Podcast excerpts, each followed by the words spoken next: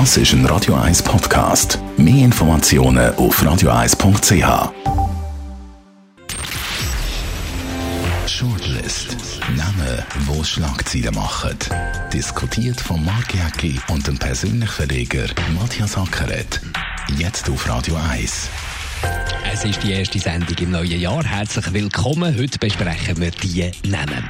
Benjamin Fischer, der 28-jährige Bauernsohn, ist der neue Präsident der SVP Zürich.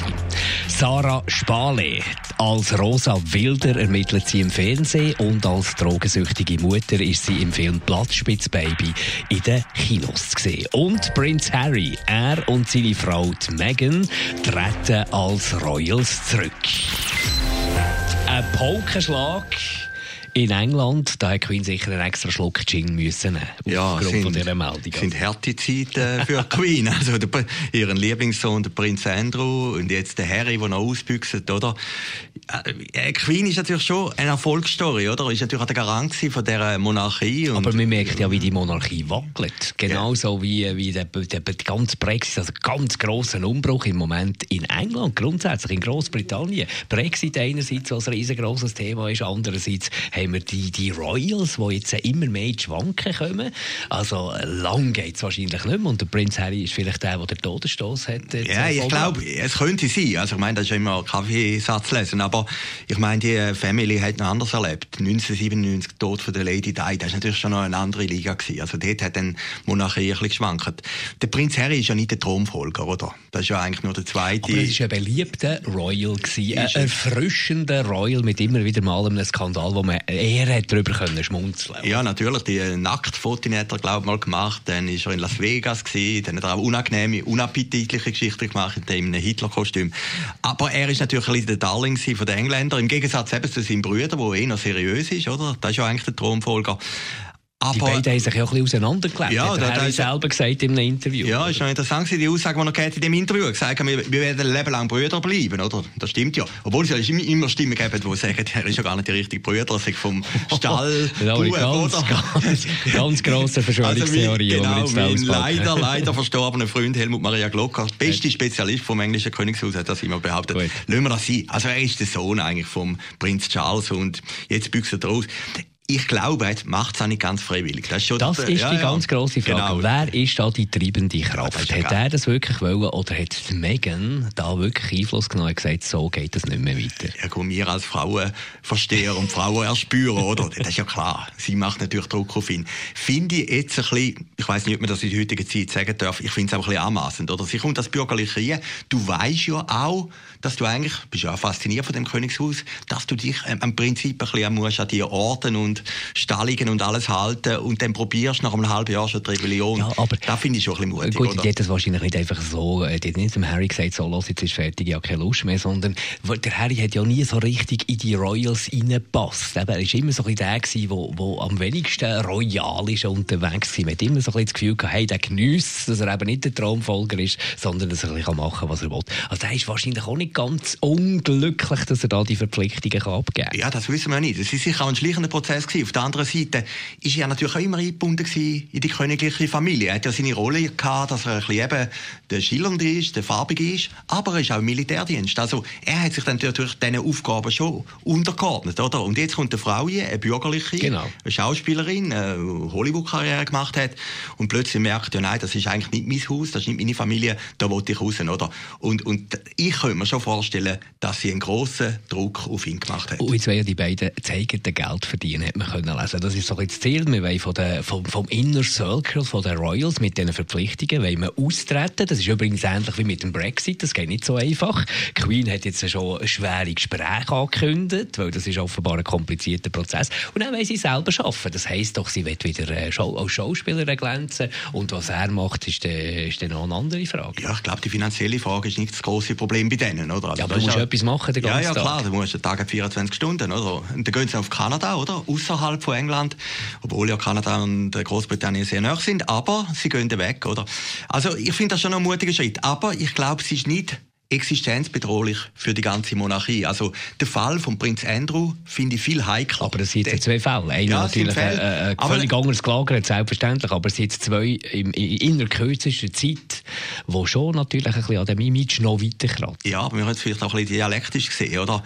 Der Andrew ist jetzt ein bisschen verdeckt worden durch den Harry, oder? Und, und der Harry ist natürlich die harmlose Geschichte. Der Andrew, das ist wirklich existenzbedrohlich. Oder wenn du plötzlich sagst, du hast ein Mitglied vom Königshaus, das mit Minderjährigen sich umtreibt, das finde ich viel die heikle Geschichte, weder jetzt der Harry, der rebelliert. Und wieder faszinierend, mich kommt zu diskutieren, wenn wir da über das Königshaus diskutieren. Gehen wir trotzdem zum nächsten Namen, Sarah Spale. Wir kennen sie als Rosa Wilder, sehr erfolgreich. Jetzt geht die zweite Staffel gestartet. Die dritte Staffel ist schon in Arbeit und wir diskutieren schon über eine vierte Staffel. Also es ist ein sehr erfolgreicher Krimi, wo sie da die Hauptrolle spielt und gleichzeitig gibt es noch gerade gestern Abend Premiere vom Platzspitzbaby, wo sie eine drogensüchtige Mutter spielt. Also es ist so ein die Frau der Stunde im Film. Es ist die Frau der Stunde. Ich bin gestern im Platzspitzbaby in der Premiere.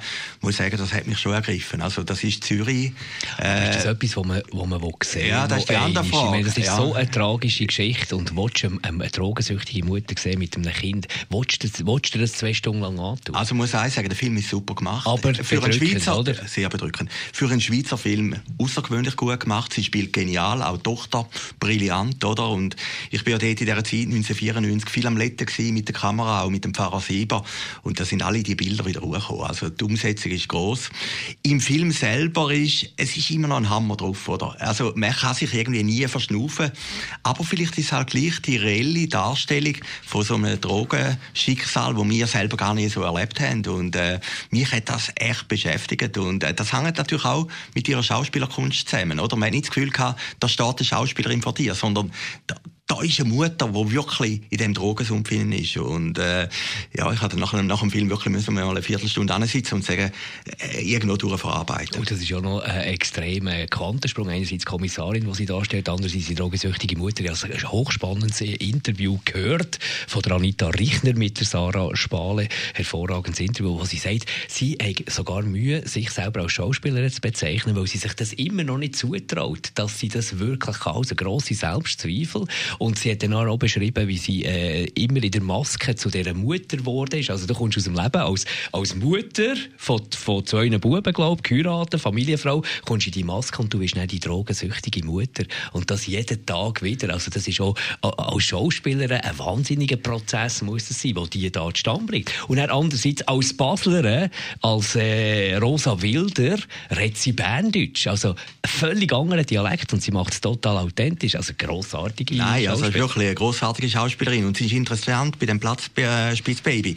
Es ist auch eine Steigerung. Am Anfang ist sie eine normale Mutter, oder? Und du siehst dann im Film, wie sie immer wieder mehr in den Drogensumpf kommt, oder? Am Anfang fängt das an. Das sind wirklich beeindruckende Szenen am Platzspitz selber. Keine Ahnung, wie sie das gefilmt haben, oder?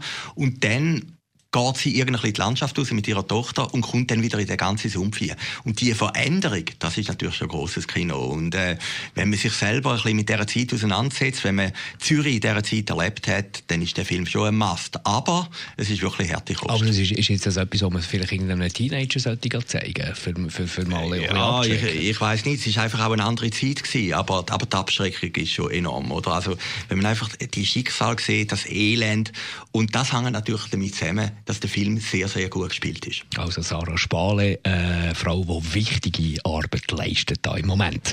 Dann noch der Benjamin Fischer zum Schluss, 28-jähriger Bauernsohn aus Volkenswil, Zürich Oberland, ist neuer Präsident von der SVP Zürich.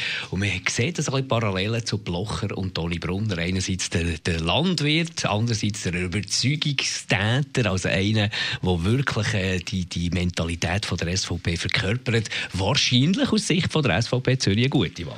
Können wir es vorstellen, er ist jung, 28, also kann man jetzt nicht sagen, die alten weißen Männer in dem Fall, äh, hat ja glaube ich, in einem Interview mal gesagt, eben, kurz in Österreich sage ich ja sehr jung, ich finde das ein interessanter Vergleich. Und auf der anderen Seite muss man sagen, also wenn du jetzt einen Vergleich nimmst mit dem Toni Brunner, also wie gesagt, ich kenne den Benjamin Fischer persönlich nicht, Beim, beim Toni, das war einfach ein riesen Naturtalent. Gewesen. Aber das und scheint ja er auch zu sein. Ja, ja, ja. Aber ich, ich, ich, kann mir, ich kann mir vorstellen, dass er, und da meine ich nicht einmal negativ, dass er einen anderen Ehrgeiz hat. Oder? Der Toni Brunner ist einfach in die Rolle nie gesetzt worden und hat dann das irgendwie ausgefüllt, wie er müssen. Und, und der und Benjamin er wett. Er wett alle gehen, oder? Aber das spricht nicht gegen ihn. Also ich meine, wenn du in die Politik gehst, hast du ja ein gewisses Ziel. Interessant war ja noch eine Aussage in einem Interview von der äh, Tamara Funicello. Völlig die andere Seite, die natürlich bei der jungen SVP, respektive jungen SP mit ihm hat zusammengeschafft, mit dem Benjamin Fischl, sagt, er sei total gemögigen. Also mit Magnen, aber er sei natürlich einer, der knallhart äh, politisiert sie hat es ein bisschen anders ausgedrückt. Sie hat gesagt, er äh, sei sich völlig bewusst, dass er Hass streue gegen, gegen Ausländer etc. Also offenbar so das Gemögige, äh, wo, wo der SVP vielleicht ein gefällt hat mit anderen äh, Exponenten, haben sie jetzt wieder zurück. Ja, klar, der Stahlkuch hat er, oder? genau. Aber, ja, aber ich finde jetzt, auch, Wort, ich finde jetzt auch das interessante Quote von der Fumincello.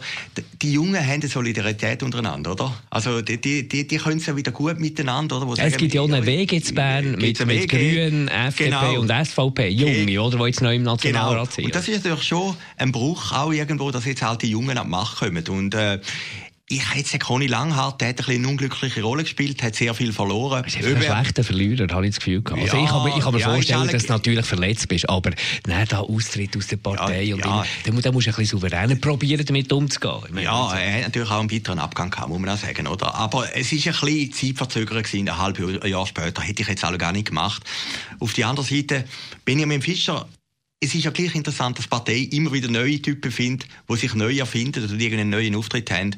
Und ich könnte mir vorstellen, wie jetzt wo Talsohlen erreicht ist und vielleicht auch Themen wieder ändert, dass der ganz gut Talsohlen ist erreicht? Ja, ja, ja, gut, der SVP hat recht verloren, oder? Ja, klar, aber ja. Äh, das ist, gegen unten ist noch alles offen bis ja, null, klar, oder? gegen unten ist also, offen. Gegen, gegen oben ist schon alles offen. Ist ja, bei jeder Partei so, oder? Ich meine, Politik bleibt ja nie stehen. Also es ist ja heute, aber in fünf Jahren oder in fünf Monaten wird er wieder politisiert. Da musst du immer die aktuellen Themen haben. Jetzt müssen wir gleich noch fragen, du natürlich als profunder Blocher-Kenner, wie fest hat jetzt Christoph Blocher da noch Einfluss genommen? Er hat ja heute immer können lesen, eben, äh, gibt es seit dem Roger Schawinski gibt es das äh, von Blochers Gnaden, gibt es ja das, das BOMO. Ja. Das ist jetzt auch wieder gekommen bei dem äh, Benjamin Fischer. Wie fest ist dort äh, der der Übervater, Übervater ja, wo ja, dort sagt, äh, der Fischer ist gut, den nehmen wir.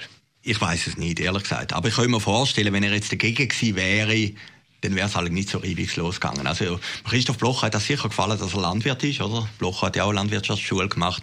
Also von dem her, ich glaube für den Christoph, gut, der Langwart ist auch Landwirt gewesen, oder? Für ihn ist schon noch wichtig, dass irgendwie der ganze Stallkuchen da ist und, und, und der Fischer, du musst ja auch einen haben, der es macht. Ich meine, der verdient ja nichts, oder? Also von dem her ist das sicher für die SVP keine schlechte Wahl. Danke vielmals. Die erste Shortlist ist es im neuen Jahr. Wir freuen uns auf noch weitere Shortlists. Das nächste Mal den nächsten Donnerstag. Shortlist mit dem Mark Jäcki und dem Matthias Ackeret. Zum Nachlesen und Abonnieren als Podcast auf radioeis.ch.